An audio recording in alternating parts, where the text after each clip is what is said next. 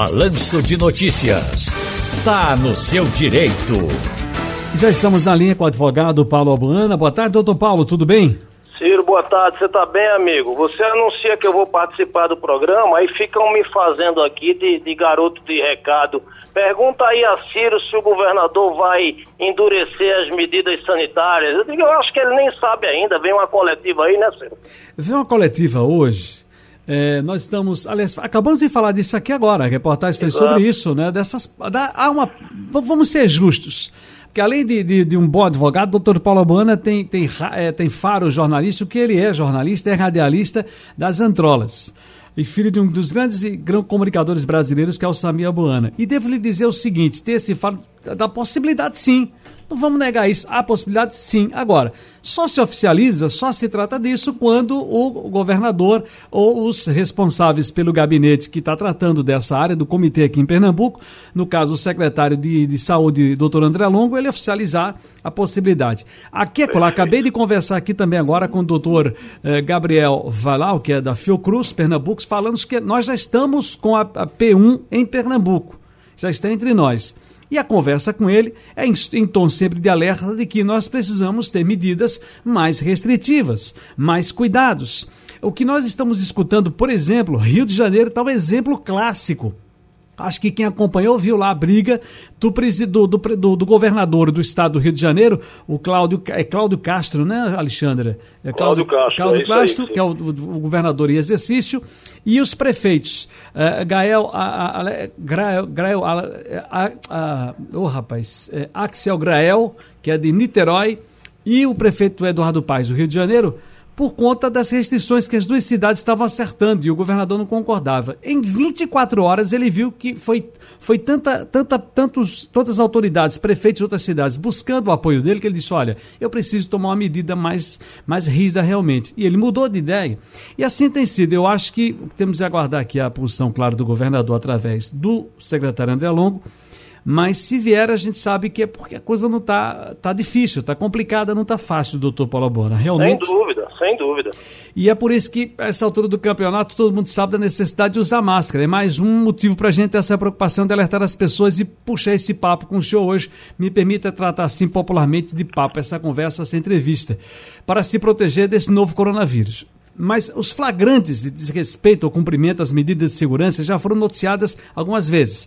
Eu levei ali para o povo na TV um dia desses, um, um- um cidadão, um motorista de ônibus, que ao subir no passageiro sem máscara e com a família, inclusive, ele chamou a atenção e o rapaz que estava subindo eh, esse- desferiu um soco no, no rosto do motorista de ônibus. Além de outras discussões, são flagrantes. Semana, por exemplo, em Santa Catarina, o comerciante foi morto a tiros após pedir para clientes usarem máscaras. Doutor Paulo, vamos lá. Nesse caso aqui, discussão pelo uso de máscara ganhou contornos drásticos, lamentáveis, de morte. Mas se analisarmos o fato de usar ou não o acessório, prerrogativa é sempre do estabelecimento. Se eu entro em um local, devo seguir as regras do ambiente. Está correto? O que é certo aqui? Veja só, o, o, o, existe uma lei federal de 2020 que ela foi sancionada, é a lei 14.019. Ela foi sancionada pelo presidente Jair Bolsonaro, mas com 17 vetos. Ele vetou, por exemplo, que o uso de máscara fosse obrigatório em estabelecimentos privados, porque no entendimento dele, sem entrar no mérito, ele acha que é uma violação na propriedade privada. Aí o que acontece? O assunto foi judicializado, foi levado ao STF e o STF, a Corte Maior do país, entendeu que governadores, prefeitos e governadores poderiam sim editar decretos em, em face da pandemia, em face de uma situação extrema de saúde pública, e esses decretos teriam validade superior aos vetos do presidente. Quem estudou direito sabe que existe uma pirâmide constitucional, né? Uma lei municipal, estadual, não poderia eh, vigorar sobre uma lei federal. Mas em tempos de pandemia, em tempos de prioridade da saúde pública, o STF entendeu que sim. Então, se naquele determinado estado o uso de máscara é obrigatório, o cidadão tem que usar. Senão, ele está infringindo um decreto de lei e está incorrendo na pena do artigo 268 do Código Penal, que é descumprir medida sanitária em meio à pandemia. É crime. Em Pernambuco nós temos dois decretos que obrigam o uso de máscara em vários locais, Ciro. Transporte público, eh, táxi, eh, transporte por aplicativo, repartições públicas, praças, praias, parques, empresas prestadoras de serviço ou qualquer estabelecimento congênere. Ou seja, o sujeito entra numa loja e o, o, o, cidadão lá da loja diz a ele, olha, por gentileza, bote a máscara. Tem que botar. Se não botar, não entre na loja. Você não quer usar máscara, então você fica em casa. Você não pode expor os outros. Você não quer ter cuidado com sua própria vida, tem a obrigação de ter com a do outro, entende, Ciro? Uhum, entendi. Agora, até para reforçar, a recusa de usar máscara pode ser considerada uma forma de ferir um direito constitucional coletivo da saúde pública, é isso? Exato, é crime. Se você se recusa a usar, a não ser que você esteja dentro da sua casa, com a sua família, aí é um problema seu, mas em qualquer outro ambiente, se você se recusa a usar em Pernambuco, eu não sei exatamente se em Santa Catarina, onde houve essa tragédia, é obrigatório, mas em Pernambuco é sim. Nós temos o decreto 49252 e o 49969.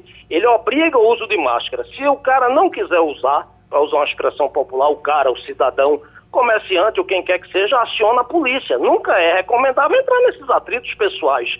Porque tem gente que vive na, na idade da, da, pedra, nos tempos da caverna, né? Como esse exemplo que você deu aí do motorista de ônibus soqueado por um imbecil, porque não tem outra expressão.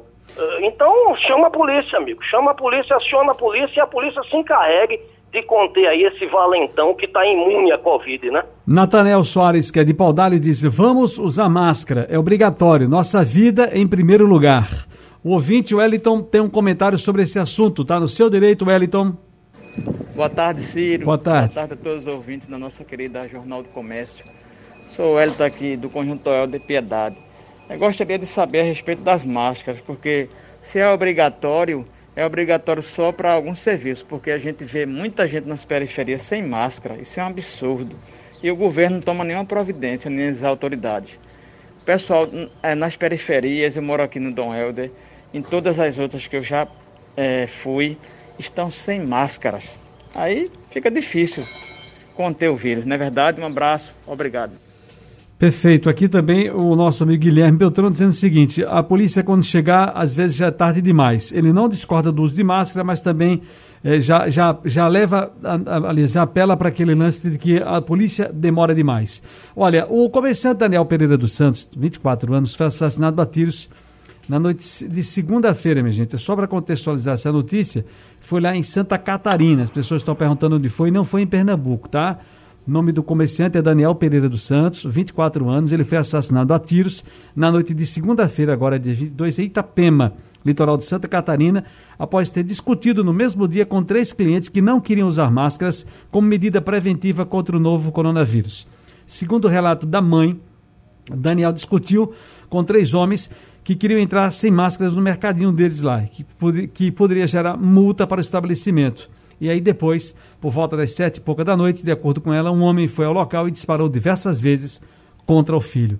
É uma situação muito difícil, muito complicada para isso. Enfim, é a gente apelar para o bom senso e aguardar que as pessoas eh, eh tomem né, os devidos cuidados. Agora, doutor Paulo, só para a gente encerrar aqui, é, lembrar da, aliás, um assunto que a gente estava conversando aqui fora do ar, rapaz. Assim, segmento de imunização. Já conversei com o prefeito Olinda sobre as vacinas por lá, conversei com o doutor uh, Gabriel Valal, que é da Fiocruz, mas o senhor me falava o seguinte: é, tem uma atenção especial também, um olhar diferenciado para as pessoas uh, uh, transplantadas, pacientes transplantados, é isso? É, Ciro. Hoje pela manhã eu recebi o telefonema de um amigo nosso, amigo comum, nosso custódio do Vale, lá de Paulista, comerciante. E custódio me fez esse alerta pedindo que eu tocasse esse assunto com você. Pernambuco tem um número aí de transplantados que não é um grande número. Essas pessoas, por natureza, pelo, pelo procedimento a que foram submetidas, elas têm uma saúde fragilizada, né, Ciro? Então, por que, que essas pessoas não estão sendo lembradas pelas autoridades sanitárias para entrarem na lista de prioridades na vacinação. Entende? Independente da idade, se ele fez um transplante de fígado, de rim, de coração, ele precisa ter um, um, um tratamento diferenciado porque o sistema imunológico dele não é igual ao nosso. Eu acho que isso está passando batido, acho que se esse assunto for levado aí por você para as autoridades governamentais, certamente eles vão ter essa sensibilidade, Ciro. Tá no seu direito, doutor Paulo Bona. Muito obrigado, um grande abraço e até a próxima. Um abraço, amigo.